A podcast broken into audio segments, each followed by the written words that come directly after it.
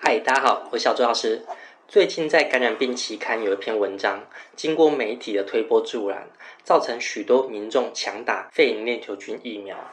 这篇文章真的说肺炎链球菌疫苗可以预防新冠肺炎吗？如果不是的话，那施打肺炎链球菌疫苗有什么好处？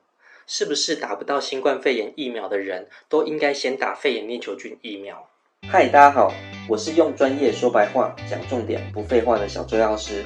你正在收看小周药师聊长照。那我会将这篇文章放在置顶留言区哦，那有兴趣的民众可以再去看一下。总结来说，就是这篇文章指出，施打十三价的肺炎链球菌疫苗和比较低的新冠肺炎感染率呈现相关性。但是要注意的是，呈现相关性并不代表因果关系，所以还需要更多的科学证据。假设施打肺炎链球菌疫苗的人是因为他的经济能力比较好，连带他们戴口罩、勤洗手、不群聚做的比较确实，所以得到新冠肺炎的比例比没有施打肺炎链球菌的人还低。这样的话，就不代表施打肺炎链球菌疫苗。可以预防新冠肺炎。打这支疫苗呢，到底是在预防什么？好，那我们先讲到肺炎链球菌。肺炎链球菌是一种常潜伏在人类鼻腔的细菌，在五到十 percent 的成年人及二十到四十 percent 的孩童的鼻腔中都会发现。被感染的人平常呈现无症状的带菌状态，但是当感冒或是免疫力降低的时候，就可能会引起鼻窦炎、中耳炎、肺炎。严重的话，甚至引起败血症、侵袭性肺炎、脑膜炎，是一种相当致命的细菌。目前已经发现九十几种血清型的肺炎链球菌。肺炎链球菌疫苗，顾名思义，就是降低肺炎链球菌造成的侵袭。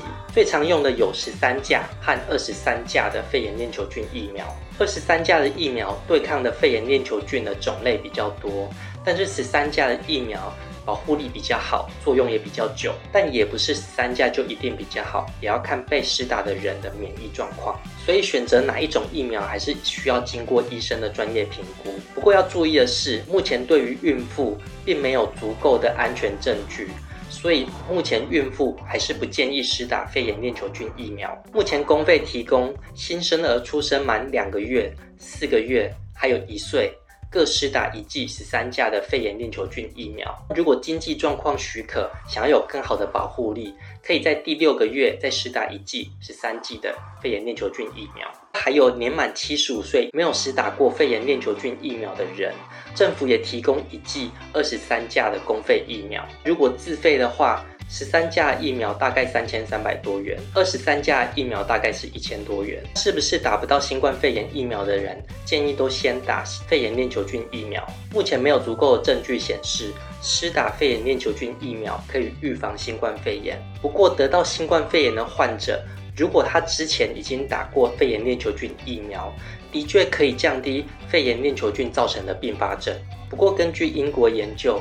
肺炎链球菌引起的侵袭性疾病，在新冠肺炎期间比没有新冠肺炎期间还低了百分之三十，这可能和防疫措施有关。还有分析，在二零二零年二月到六月，英国十六万名新冠肺炎的确诊者，其中只有四十名并发肺炎链球菌的感染，差不多每四千名新冠肺炎的患者才一人并发肺炎链球菌的感染，所以不建议一般民众。都强打肺炎链球菌疫苗，因为会排挤到真正需要这支疫苗的人。到底哪些人需要这支疫苗？一是五岁以下幼儿，二是六十五岁以上长者，三是以下这些疾病。还有，因为新冠肺炎疫苗必须和其他疫苗间隔至少十四天施打，需要肺炎链球菌疫苗的人，请提早做好时间规划。如果是不需要肺炎链球菌疫苗的人，请把机会让给更需要的人。如果你觉得今天影片对你有帮助，欢迎订阅和按赞，那还有分享给更多人。